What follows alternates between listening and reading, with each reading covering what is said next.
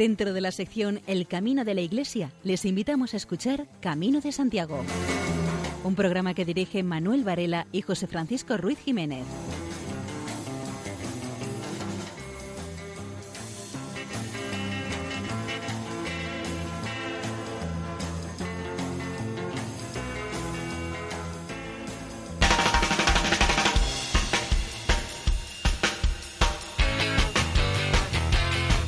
Queridos oyentes, les damos la bienvenida a una nueva edición del programa Camino de Santiago en la sintonía amiga de Radio María.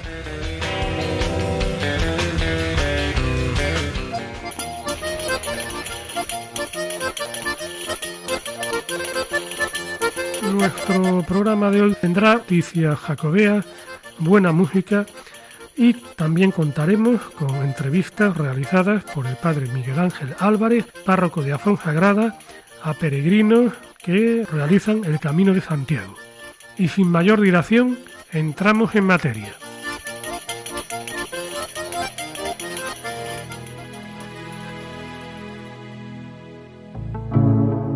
Pensamientos de peregrino. Peregrinanos al andar y andar por tierras desconocidas, hacer un santuario, es hacerte mejor cada día que andas. El camino no es una carrera. Por eso no corras, peregrino. No camines delante mía, puede que no te siga. No camines detrás de mí, puede que no te guíe. Camina a mi lado y sé mi amigo. Los amigos son como las estrellas. Cuanto más negro está el cielo, más brillantes para uno. El peregrino suele andar kilómetros y kilómetros, muchas veces por tierras desconocidas al santuario, donde nos hemos marcado una ruta final. Este camino no es una carrera para ver quién llega antes. No vas a tener ningún trofeo, porque seas el primero, eso no va a servirte de nada. El camino es una forma de mentalizarte para hacerte mejor cada día, para que aprendas que para lograr un objetivo vas a tener que sacrificarte para lograr esas metas, heredes las virtudes de otros que van contigo procurando sacar de ellos lo mejor de cada uno. Por eso no debes de correr, el que corre poco aprende, no disfruta de lo bonito que puede ser este camino. Por eso nunca debes de correr. Camina y te sacarás todo lo bueno que este camino te da. Nunca debes de caminar delante de nadie, porque igual no te podemos seguir tus pasos. Igual los llevas más rápido que nosotros. Ni camines detrás de mí, que yo lleve el camino equivocado y no llegue al lugar que tienes pensado llegar. Solo te pido que camines a mi lado. Dame tu mano y sé mi amigo. Comparte conmigo todo lo bueno que podemos encontrar. Compartamos todo para demostrar a otras personas que somos verdaderos amigos, que no hay secretos entre nosotros, que lo demostremos con la sonrisa reflejada en nuestro rostro. Compartamos esa alegría con otros peregrinos, demostrándole que esta ruta no es tan dura como nos la han presentado, que para conseguir hay que sacrificarse y para alcanzar la meta hay que sufrir para poder tener éxito. Nuestros amigos son como las estrellas en la noche oscura. Cuanto más negro vemos el futuro, ellos brillan más y nos van montando el camino, un camino que no está marcado, Debemos de seguir la estela de brillo que nos van marcando nuestros amigos cuando todo para nosotros pensamos que no hay salida para el túnel, que lo vemos todo negro, que solo muy lejos vemos ese hilo de luz al final del túnel, que pensamos que todo está mal, que no tiene arreglo, que vamos directos al sacrificio. En estos momentos vemos luz, una luz como una estrella que brilla muy fuerte y eso nos va mostrando el camino son verdaderos amigos que aparecen cuando más los necesitamos, esos que son capaces de sacrificarse por nosotros, sin esperar nada a cambio, solo pensando en que nosotros salgamos del túnel. Esa estrella que brilla en la noche, ellos son los mismos con su ayuda, nos dan esperanzas para salir de esos momentos que de verdad los estamos pasando mal.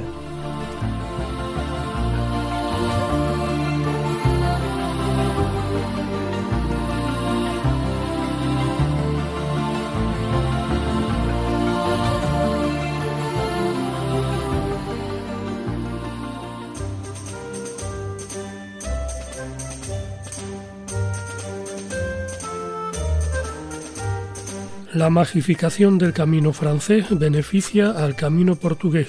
que cada año va a más y que en Galicia parte de Tui. El tirón del Camino de Santiago es innegable. Ahí están las cifras para demostrarlo. El número de caminantes llegados a Santiago este año, 123.282 hasta el mes de junio, según los datos de la Oficina del Peregrino de Santiago, cifra que pronostica que se batirán todos los récords de ejercicios anteriores. La ruta francesa sigue siendo la preferida de los peregrinos, pero la ruta portuguesa está en auge, destacando sobre el resto y cada vez son más los que se decantan por este camino ante la masificación del primero. Así, las cifras del camino portugués también crecen año a año, al igual que las del camino de Santiago. Si en 2016 fueron unos 52.000 peregrinos los que llegaron a Santiago por la ruta que tiene en Padrón su última etapa, en 2017 fueron casi 60.000 y en la primera mitad de este año van casi 27.000 caminantes. Que la ruta va a más se deja ver en el número de albergues privados que han abierto en el tramo desde Padrón a Santiago, con especial incidencia en la capital del SAR. Ocho hospedajes privados desde el año 2014, cuando abrió el primero, el Flavia, sin contar el albergue público. El camino portugués es elegido mayoritariamente para recorrerlo a pie, pero también hay quien se decide hacerlo en bicicleta, aunque menos quizás porque, como explicó estos días una peregrina irlandesa, tiene tramos difíciles para hacerlos en bicicleta. También hay eh, quien hace algún tramo en barco, por ejemplo, desde Vilanova a Padrón, concretamente al lugar de Aponte.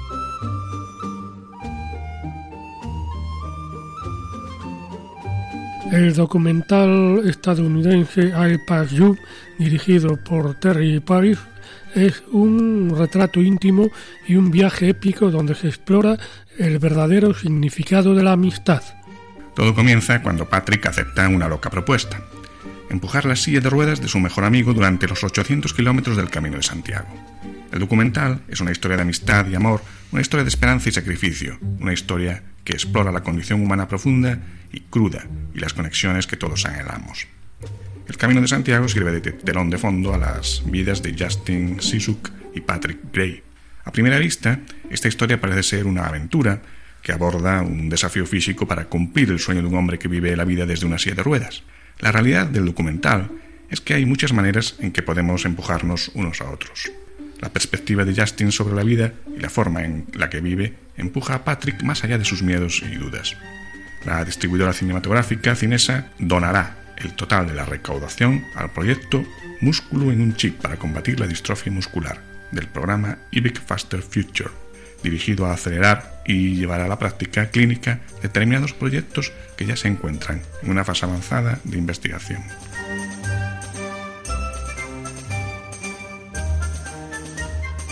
Una vez reabierto en la Catedral de Santiago el espacio donde está el Pórtico de la Gloria, se asume la formación de grandes colas en el Obradoiro, pero se considera que el sistema de entrada por orden de llegada garantizará el acceso al monumento al mayor número de personas posible.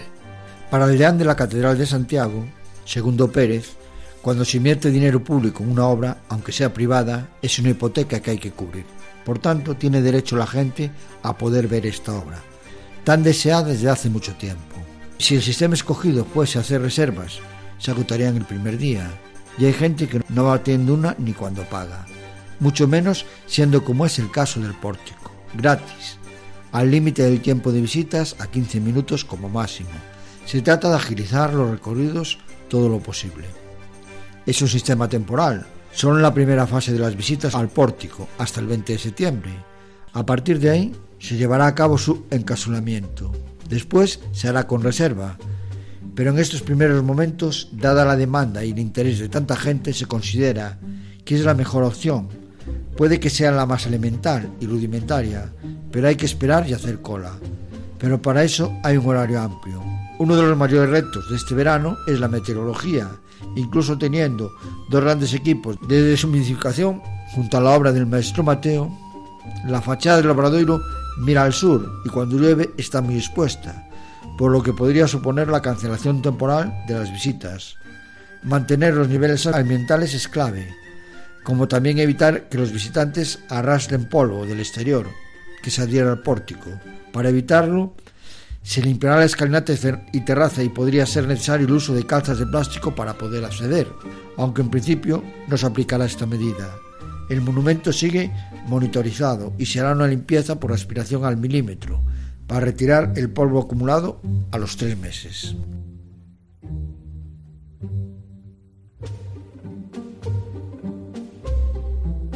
Peregrinos por el norte. 100 hoteles con servicios especiales en el camino. La hostelería de Cantabria se une a las patronales de las comunidades vecinas en una campaña que promociona la ruta jacobea por la costa.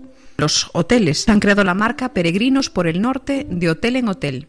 Lo que han hecho es adecuarse para dar asistencia a unos huéspedes que como peregrinos requieren los servicios fuera de lo habitual. Estos servicios se canalizan bajo una imagen de marca que asegura que el hotel en cuestión ofrece al menos 10 de las 12 condiciones necesarias para formar parte de la asociación. Estos servicios son, por ejemplo, disponer de un fisioterapeuta, recogida y entrega de maletas entre etapas, lavandería express o traslado directo al aeropuerto. Las 12 condiciones son wifi gratuito, servicio de masajista o fisioterapia, preparación de bolsa de picnic con almuerzo, horario de desayunos y comidas adaptados al peregrino, lavandería express, traslado y custodia de equipaje, barritas energéticas y bebidas isotónicas como detalle de bienvenida, guarda bicicletas y disponibilidad de recambios básicos, ayuda y recogida de peregrinos que no puedan finalizar la etapa, información meteorológica, traslado al aeropuerto y datos locales del Camino de Santiago. En sus inicios, la propuesta solo contaba con la participación inicial de Asturias y Cantabria. Hoy en día sigue creciendo y aglutina un centenar de establecimientos comprometidos con aportar un valor añadido al peregrino. Hay ocho en Galicia, 54 en Asturias y 23 en el País Vasco.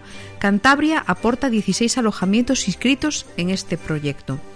El número de establecimientos unidos es relevante dado que el Camino de Santiago atraviesa la región a lo largo de unos 100 kilómetros y ya hay más de un establecimiento cada 6 kilómetros, con lo que queda más que cubierta. El Camino de la Costa es la segunda vía más larga por detrás solo de la Ruta de la Plata en número de kilómetros y sin embargo no goza de tanta popularidad. El empeño de las asociaciones de hostelería unidas bajo este proyecto persigue dotar a este itinerario de una vertiente que aúne servicios como visitas guiadas a monumentos del camino camino o misas para peregrinos. Entre los retos que tiene por delante el proyecto está incorporar servicios como por ejemplo el cuidado de los pies con un podólogo, pensando siempre en ofrecer más a los peregrinos. El proyecto de Peregrino por el Norte de Hotel en Hotel nació en el año 2017 tras firmar el acuerdo Cantabria y Asturias, y unos días después se unieron las asociaciones de Santiago de Compostela, Coruña y Lugo, y dos meses después se adhirieron el resto, las asociaciones de Vizcaya y Guipúzcoa, que son dos, una de hostelería y otra de alojamientos. Sí, aconsejamos a quienes hagan esta ruta del norte que se provean de abundante líquido, porque entre la caminata y las anchoas del señor Revilla puede que lo necesiten.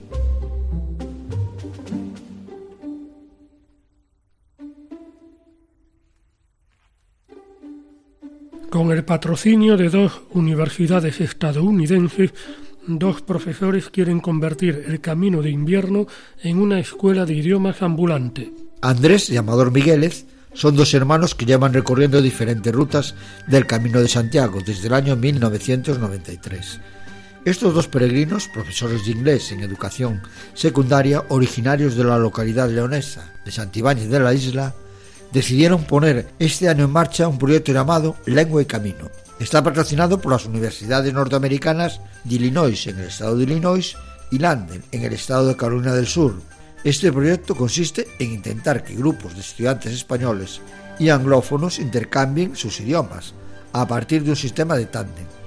Esta actividad tendrá una duración de cuatro semanas. Es una experiencia increíble para que los jóvenes aprendan tanto un idioma como un poco de cultura. Este método de enseñanza está repartido en dos partes. La primera parte coincide con las dos primeras semanas, en la que los jóvenes asisten a clases de lengua en la localidad de Astorga, para poder tener un buen nivel para comunicarse. La siguiente y última fase corresponde a las otras dos semanas restantes, que es cuando los jóvenes abandonarán las clases y se dispondrán a hacer el camino de invierno. Esta actividad, patrocinada por las dos universidades estadounidenses, permitirá a los estudiantes convalidar los créditos correspondientes a la enseñanza del trayecto, este año, en la versión de prueba del proyecto, cuenta con la asistencia de Enrico Mus, un joven estadounidense de que recorre con ellos esta etapa del camino de invierno. Además, durante un buen tramo de chantada les acompañó Manuel Fernández, un deportista local que les hizo de guía. Este es un programa puntero e innovador. Para el año que viene este proyecto puede contar con una veintena de personas entre profesores y estudiantes.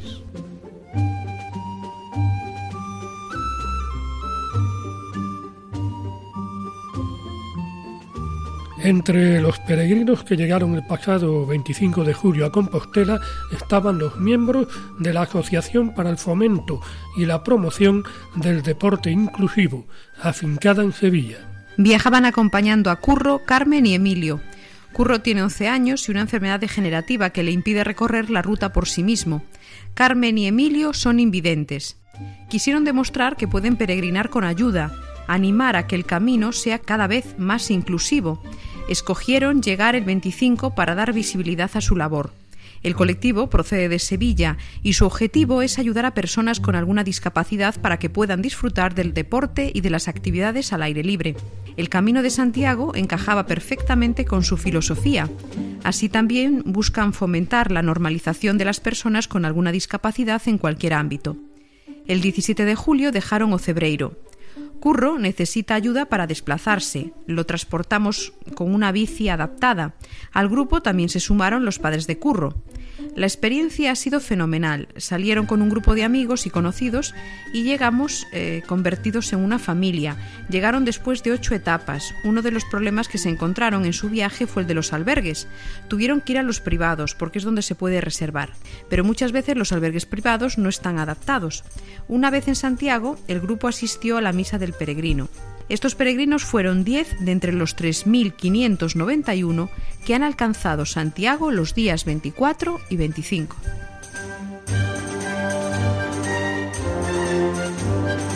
El francés Edmond Orjoni y su fiel compañero, el asno Simón, han recorrido juntos miles de kilómetros de distintas rutas jacobeas este año el itinerario escogido por estos dos amigos ha sido el del camino primitivo y en el diario El Progreso Silvia López cuenta su historia. Antes de llegar a Galicia tuvieron cuatro meses de peregrinaje que transcurrieron desde que partieran de Francia. Casi todos los peregrinos cuando se encuentran con él le hacen preguntas sobre el burro y siempre las mismas. Por lo general, las reacciones son positivas y la gente es buena. Entre los asuntos que causan mayor curiosidad se encuentra el por qué decidió emprender el camino con este animal, a lo cual Edmond contesta rápidamente, ¿y por qué no? En la casa de Edmond siempre hubo caballos, pero con el burro Simón experimentó un vínculo especial desde el primer minuto. Se conocen perfectamente. Uno sabe cómo se siente el otro en todo momento. Edmond tiene 77 años, una prótesis en una rodilla, otra en la cadera y un clavo en el hombro. Lo importante para él es encontrarse a sí mismo, conocer a gente y oler el paisaje. La suya es una combinación de motivación religiosa e intelectual. En esta ocasión, el viaje comenzó en Arlé, cerca de la ciudad de Aviñón. Siguió por Toulouse e Irún y continuó por la vía de Bayona hasta Burgos. Desde allí, la peculiar pareja se dirigió a León para aventurarse por el camino de San Salvador rumbo a Oviedo. Y en la ciudad asturiana comenzaron por fin la ruta del camino primitivo. El regreso a Francia lo hacen por el camino francés y con meta en Pau, la localidad pirenaica donde el burro pasa los meses de invierno. Edmond nunca ata al animal cuando caminan, ni siquiera cuando acampan. Por su parte, el burro Simón nunca se aleja más de 50 o 100 metros por iniciativa propia. El francés recuerda que cuando conoció a su fiel compañero era muy testarudo. En cambio, ahora es muy fácil tratar con él, a que sea obediente ayuda también las zanahorias que le da a modo de golosina. Precisamente la alimentación de Simón es algo a lo que Edmond presta mucha atención. Como la hierba no es muy nutritiva, el burro también recibe una ración diaria de avena, cebada o maíz. La primera ruta que hizo Edmond fue la del Camino Francés, hace unos años, aunque también recuerda con cariño el proyecto del año pasado por la Vía de la Plata, desde Cádiz hasta Santiago, pasando por Sevilla y Salamanca. Edmond lamenta el cierre de muchos albergues de peregrinos en la Vía de la Plata. Así los caminantes se ven obligados a coger un taxi que los acerque hasta el siguiente sitio donde hospedarse, o bien caminar muchos kilómetros extra para alcanzarlo. Por el contrario, Edmond considera que en el primitivo sí hay una gran variedad de albergues, a pesar de que se ve menos gente que en el camino francés. Sobre el francés eh, no concuerda con las estadísticas que indican una mayor afluencia de peregrinos. Él dice que en años anteriores, por el año 2010, 2011, se veían muchas más personas en el recorrido, pero que ahora la masificación es sobre todo en los últimos 100 kilómetros. Edmond aún no sabe cuál será el camino que elegirá el próximo año, pero lo que está seguro es que si decide volver, lo hará junto a su inseparable burro Simón.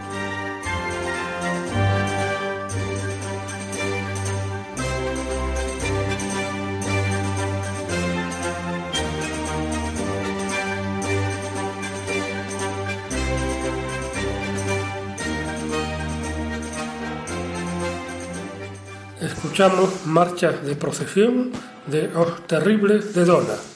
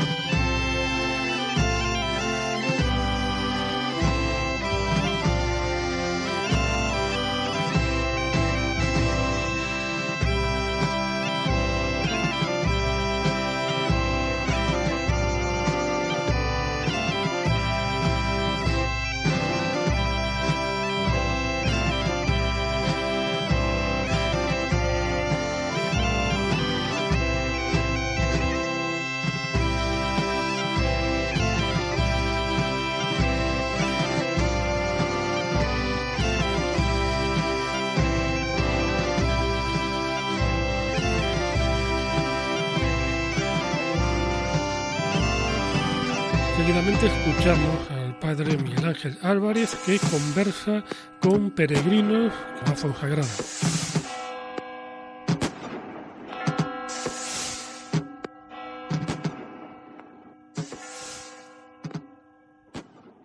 Están escuchando Camino de Santiago en Radio María. Esa tarde llegaron a Fonsagrada tres peregrinos, bueno, tres vinieron a misa, llegaron muchos más, Ana Flor de Francia, Elvis de Brasil y Luisa de Dinamarca. Tengo aquí a los tres eh, juntitos y les voy a hacer la pregunta que hago a todos los peregrinos. ¿Cuál es la motivación, los motivos por los que estáis haciendo el Camino de Santiago? Pues la experiencia de un gran camino de pie, la búsqueda espiritual y también la descubierta de nuevas personas, que eso es una sorpresa. Bom, yo estoy haciendo el camino por la quinta vez. Son 22 años que fiz o primeiro caminho a primeira coisa que quero é desenvolver o espiritual. Mas também no caminho aprendi com todos esses anos que também há o físico, porque se caminha 30 dias ou mais, e também se há o intelectual. São um caminho que se consegue misturar todas as coisas, espiritual, físico e intelectual. Para mim é muito importante e quero continuar fazendo o caminho por toda la mi vida, si Dios quisiera así. Bueno, yo vengo de un país que es muy plano, es muy chiquito, y para mí cuando estoy en las montañas y la naturaleza, estoy en contacto con algo que es más grande que yo. Estoy buscando esto en el camino. Una nunca sabe qué va a encontrar en el camino. He visto esto en estos días también, que cada día es una sorpresa. Está claro que mm, los motivos es casi el mismo y también los motivos que aparecen después, lo, que acaba de decir eh, Luisa, de, lo imprevisto y de también cómo Dios se va manifestando pues, a, lo largo del camino. También me gustaría saber cómo es la convivencia con los demás peregrinos. Uno sale solo de, peregrinación, pero se va encontrando con otros peregrinos. ¿Cómo ha sido la experiencia, Ana Flor? es muy rico porque mm, en la vida necesitamos solitud y necesitamos compartimento con otras personas. Y pues yo he empezado con una amiga durante 10 días y después me fue sola y he descubierto que no podría estar sola. Eh, no podría, ¿no?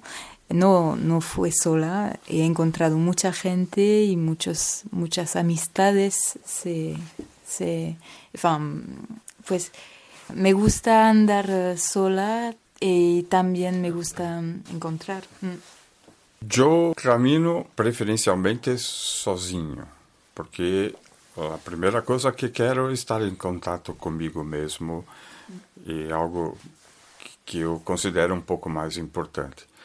Mas não tem como não conhecer outras pessoas, conhecer tudo da vida, as experiências. Penso que a cada momento estamos aprendendo a experiência dos outros e, e trazendo para a minha vida. Então, e muitas coisas que aprendi em outros caminhos, para os jovens que conheço aqui, eles perguntam muito como é, então acabo também transferindo minha experiência para eles, né, que eles gostam muito, né. Então, isto é muito gratificante e todos os dias há uma representação que conheço, que consigo correlacionar a minha vida em meu país, em minha casa. Então, eu consigo antecipar, é como se fosse antecipar muitas coisas que lá na minha casa eu não consigo perceber, aqui sim. E é por isso que estou aqui. Eu vim sola aqui e estava muito nerviosa para decir la verdad. Y el primer noche tuve ganas de ir a casa directo, pero en la mañana empecé la caminata y desde la mañana caminé con una señora y ella tuvo que quedarse en Oviedo y cuando había despertado eh, de ella pensé, oye, ahora sí estoy sola, vamos ahí, vamos, vamos, vamos. Y pasó tal vez un minuto y estaba otro chico ahí que estaba en el camino y un peregrino y nosotros hemos caminado los seis días desde Oviedo juntos, riendo, cantando, pasándolo muy bien. Y también he conocido otros amigos de otros países y de verdad siento que la gente que conozco aquí son, son amigos. Muy bien, pues termino dándoos las gracias por estos testimonios y que queréis compartir con nosotros y con todos los oyentes. Seguramente, bueno, pues que sirven para mucho y también para otros peregrinos que escuchen este programa. Deseo que lleguéis felizmente a Santiago, que podáis abrazar al apóstol Santiago y sobre todo pues encontrarse con Jesucristo, que es lo que importa de verdad. Pues que tengáis un buen camino y muchas gracias. Gracias. gracias. En la Fonsagrada escuchamos a unos peregrinos polacos eh, cantando en su idioma.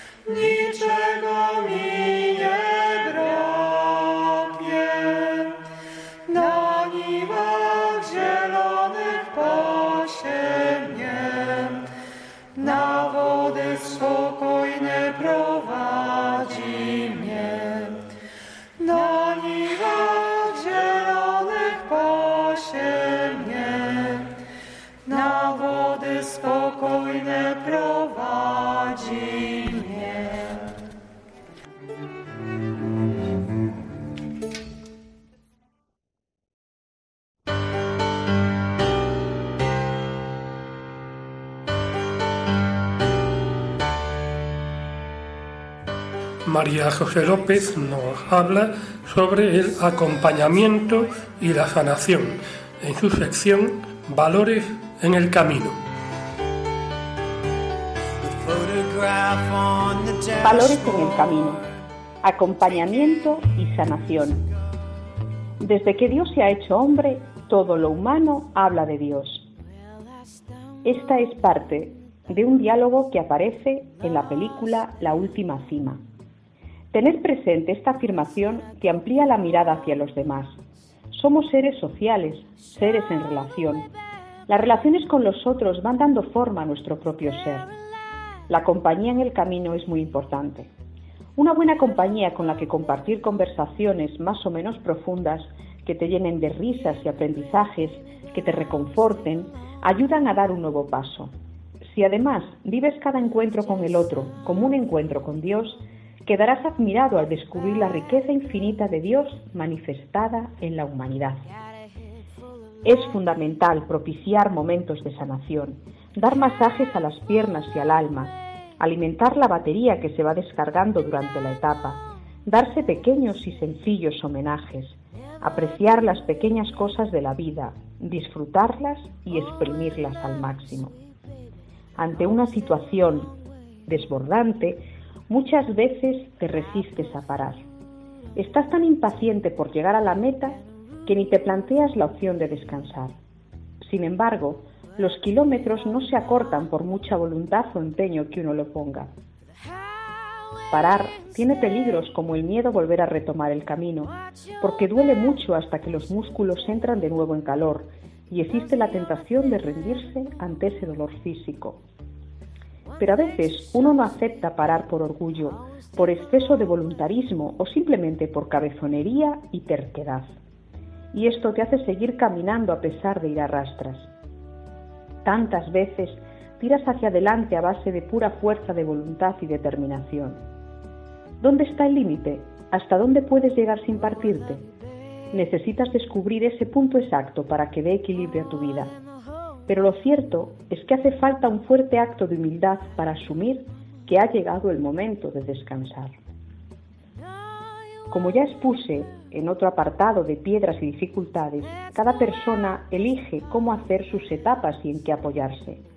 Para avanzar por estas piedras es bueno y conveniente tener instrumentos que te faciliten el camino, como son los bastones. Aunque haya personas que no los necesiten, puede que para ti sean esenciales, porque con ellos irás más erguido, las manos no se hincharán y quizá tropieces en las piedras, pero no caerás. Y esos tropiezos sin caída te llevarán a avanzar más rápido. Haz un alto en el camino, entra en silencio y pregúntate qué o quiénes son los bastones de tu vida, en quién te apoyas, de quién aprendes y de quién recibes.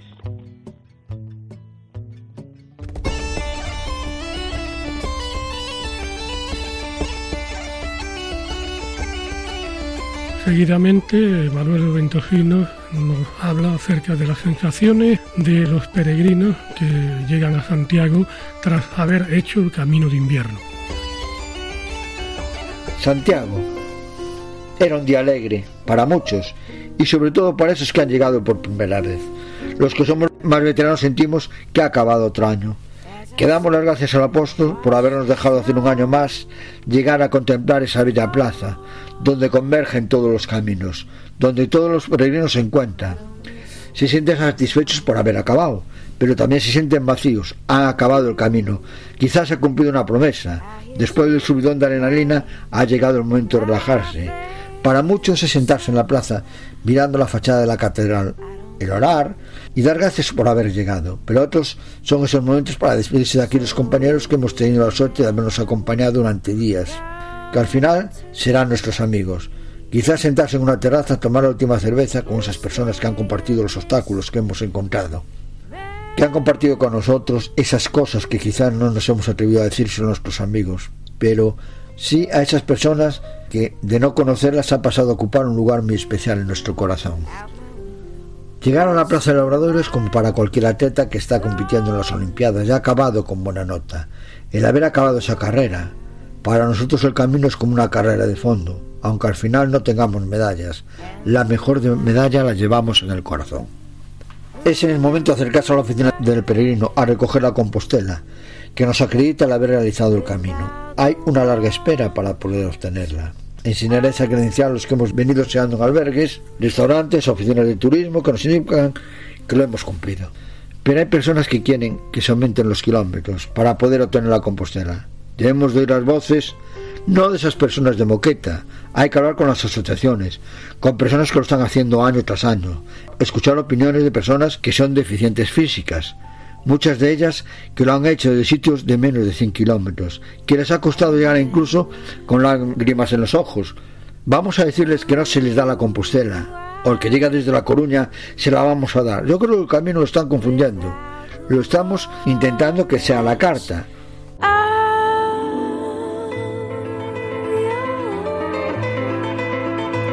María José López nos habla de la obra de José María Jimeno, El renacer de la ruta jacobea, en su sección Página en el Camino.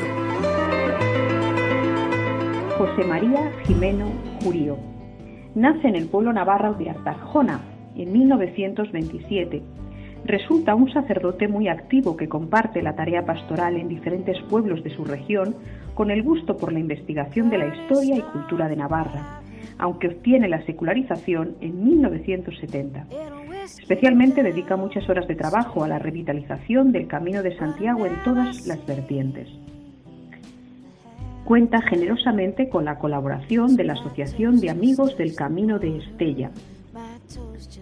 Como resultado de esta, este itinerario, José María Jimeno redacta valiosos documentos e informes que recientemente son recogidos en el libro El renacer de la ruta jacobea desde Estella, los amigos del Camino de Santiago y la peregrinación de 1963, año de publicación 2010.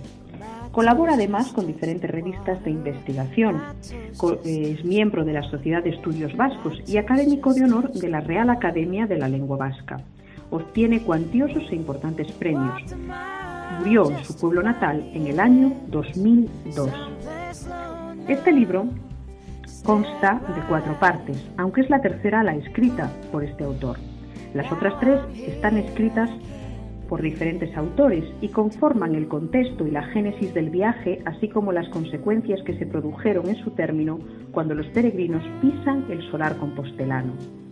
La primera, la segunda y la cuarta son sobre todo cartas dirigidas a medios de comunicación, alcaldes, gobernadores, obispos, prelados, notificando la intención de realizar la peregrinación a Santiago. Entre tantas epístolas destaca la dirigida por Francisco Beruete, presidente a la sazón de la Asociación de Amigos del Camino de Estella, al que por entonces era ministro de Información y Turismo Manuel Fraga Iribarne, que responde con un tono elogioso ante tamaña tarea.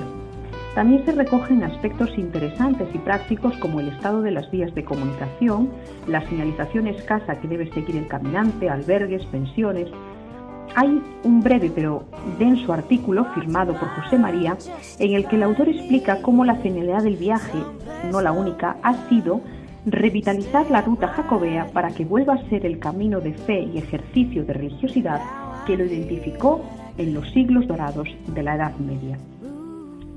Se divide el relato en 23 etapas de parecida extensión, transcurridas entre el 8 al 30 de abril de 1963. Todas tienen la misma estructura, el relato definitivo de la jornada, extenso y pormenorizado, el diario de viaje, conciso a modo de recordatorio como borrador del relato mayor, los datos sobre las localizaciones y el libro de oro, que son los agradecimientos de los alcaldes, personalidades de, eh, en honor a los peregrinos que firman el libro es José María Jimeno uno de los pioneros que con su profunda pasión por la cultura ha colocado los cimientos del Camino de Santiago en el siglo XX, para que otros peregrinos vengan detrás a rezar al santo o simplemente a caminar con los demás. Escuchamos a Anne Silver, cantante inglesa.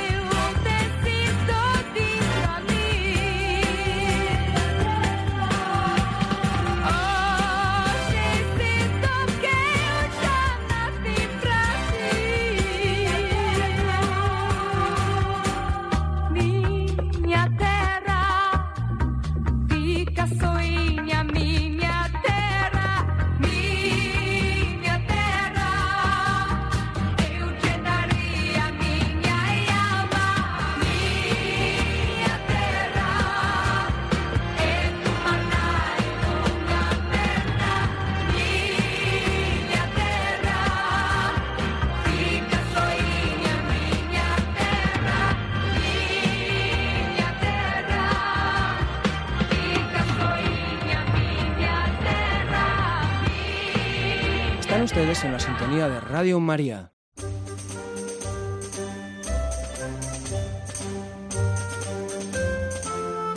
Entramos en un segundo bloque de noticias jacobeas. Advierten de peregrinos que se pierden en Trabada, en la provincia de Lugo, por no cuidar la señalización. El plan de señalización del Camino Norte, llevado a cabo por la Junta de Galicia, permitió susanar muchas de las carencias que presentaba la ruta. Buen ejemplo de ello era el casco urbano de Ribadeo, que lejos de ser un ejemplo, como puerta de entrada en Galicia, presentaba durante muchísimos años una señalización confusa e insuficiente, sin que ninguna administración lo evitase. Eso lo corrigió la Junta de Galicia de un par de años, también señalizando la ruta por el interior, que entra desde Asturias por Abres y prosigue por Trabada y Mondoñedo, todo esto en la provincia de Lugo. Sin embargo, con el paso de los meses, la maleza comienza a tapar algunos mojones. De ellos se quejan en Trabada, donde hay un problema añadido. El sentido indicativo de las vieiras que hay en los mojones cambian al entrar en Galicia, lo que induce a confusión.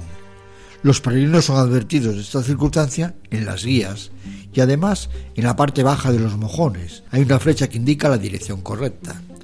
El problema es que si no se desbroza puede ser tapada por la maleza. El pasado mes, un peregrino extranjero de unos 70 años que estaba realizando en solitario el Camino de Santiago se perdió en Trabada. El hombre, en lugar de seguir las indicaciones del camino, siguió una ruta de senderismo de Trabada y se perdió. Entonces llamó al 112 Dos miembros de protección civil de esta localidad lo recogieron y lo llevaron a Mondoñedo, que era su destino final. Un hospitalero de Trabada que aloja peregrinos a donativo advierte de esta situación y pide que se tomen medidas para evitar males mayores.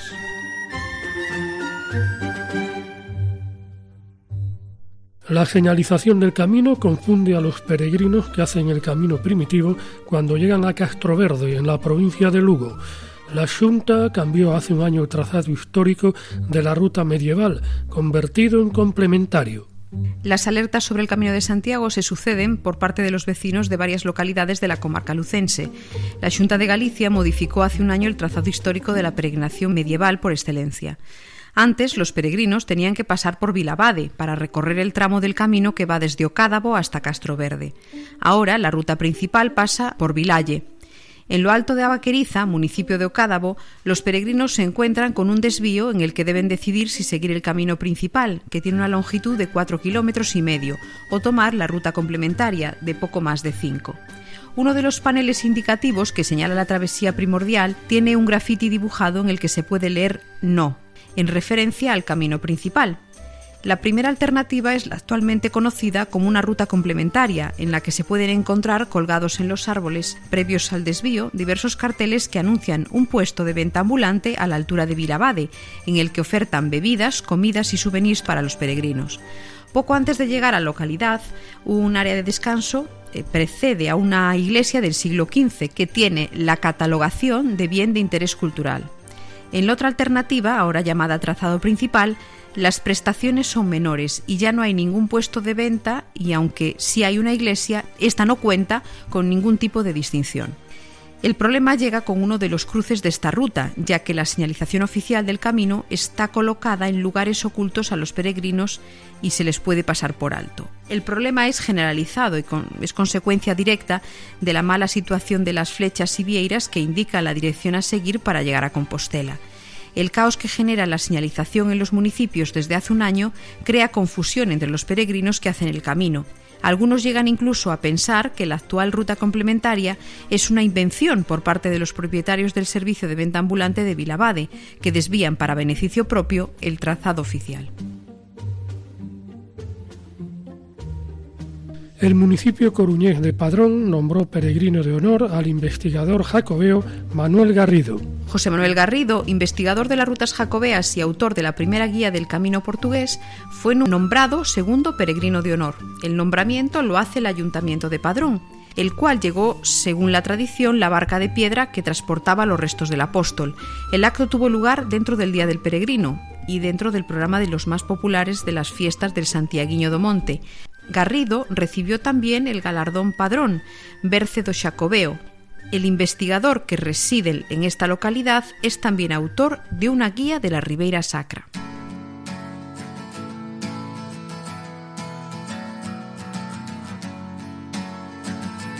Queridos oyentes, hemos llegado al final de nuestro programa. Pero solamente se acaba el programa por esta noche. El director de contenidos, Manuel Varela, me indica por señas que les emplace para dentro de 14 días, es decir, dos semanas. Nos disponemos a realizar una nueva y dura etapa que ya saben que siempre procuramos que transcurra entre localidades lo más cercanas posible. Esta vez será entre Viña del Mar y Belfast. Y sin pasar por la casilla de salida. Buenas noches y feliz andadura.